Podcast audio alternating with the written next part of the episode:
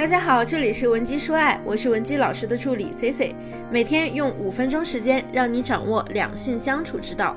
很多同学在和自己的恋人或者暧昧对象相处的过程中呢，可能会出现这样的情况，哎，好像啊，你们这段感情中一直是你在单方面付出，对方呢好像不太愿意为你投入。大家呢都知道，爱情这件事儿呢，它是需要维持一个基本的平衡的。单方面付出的人，最后会容易变成舔狗，并且越舔到最后啊，越一无所有。那么问题来了，我们怎样才能把控爱情中的礼尚往来，达成一个情感平衡呢？那这个时候呢，咱们就可以利用互惠原则。所谓的互惠原则啊，其实非常简单，可以理解为啊，人们总是觉得应该尽量以相同的方式来回报别人为我们做的一切。通俗点来说啊，就是中国的一句老话：礼尚往来，欲取之，必先予之。那有类似困惑的同学，也可以添加我们的微信文姬零七零，文姬的小写全拼零七零，让我们帮你解决问题。那在国外有一项研究啊，也表明。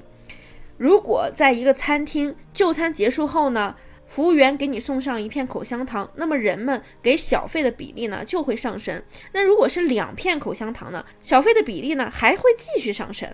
那很多商家或者品牌企业就会经常利用这种互惠效应，比如说在海底捞的时候呢，我们就可以享受到很多额外的服务。那在感情中，互惠也是非常重要的。男人呢都是逻辑很直的动物，想让他们为你付出，首先呢你要为他先付出一些。可是很多小姐姐都跟我说啊，我已经给我男朋友花过很多钱了，但是他就是不肯对我付出啊。那我们依旧可以学学海底捞嘛。那海底捞的服务包括了什么？比如说餐前的迎宾工作，还比如他提供的筷子、杯子、什么盘子、纸巾、调料等。你就餐的时候呢，他还有一些服务。过生日的时候啊，还会为你庆生、发围裙等等细节。那对顾客来说呢，这是非常必要的。这些啊，对顾客来说就是一种享受。自然呢，心中就会有一种意识，就是觉得呀，虽然说海底捞的火锅不便宜，但是在这里消费是值得的。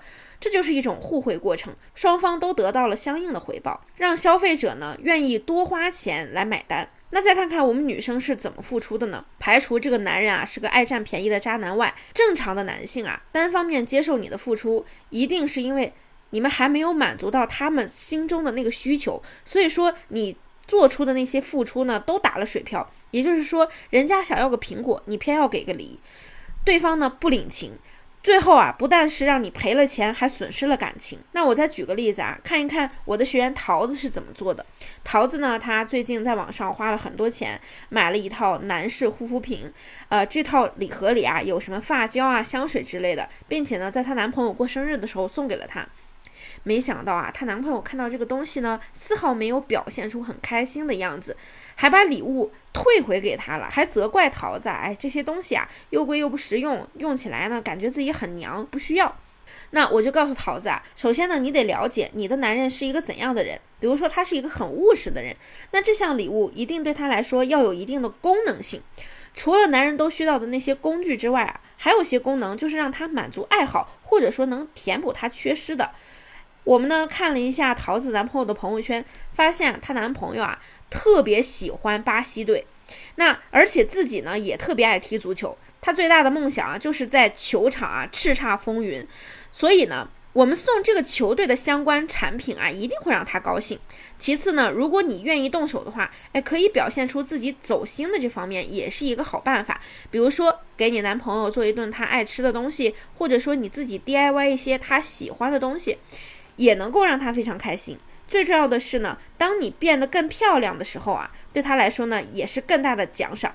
毕竟男人找女朋友的起点啊，就是为了追求生理价值。也就是说，男人都希望自己能得到一个漂亮的女人，把自己变美之后送给她，那一定是最好的一份礼物。没有哪个男人愿意拒绝。因此啊，想让对方为你付出，咱们就事先要给他尝点甜头，那你成功的几率才能大大的提高。就好像呢，生活中如果说有人他请你吃了一顿饭，吃完饭之后，他再跟你提借钱，是不是也就更容易一些呢？互惠原则啊，它的机制就是礼尚往来，你送我，我也还你。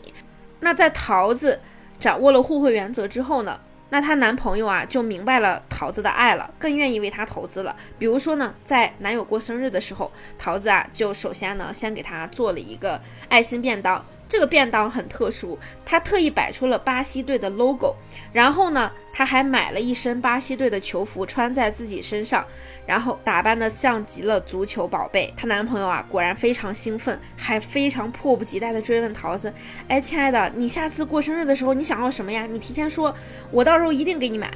你想要什么，我都满足你。”所以啊，希望男人对你越来越好的朋友们，如果说你还不知道该怎么做，可以关注我们的微信公众号“文姬说爱”，或者呢，更为直接的办法就是添加我们的微信“文姬零七零”，文姬的小写全拼零七零，发送你的具体问题，即可获得一到两小时一对一免费情感分析服务。下期呢，Cici 会给你带来更加全面的情感干货分享，“文姬说爱”，迷茫情场，你的得力军师。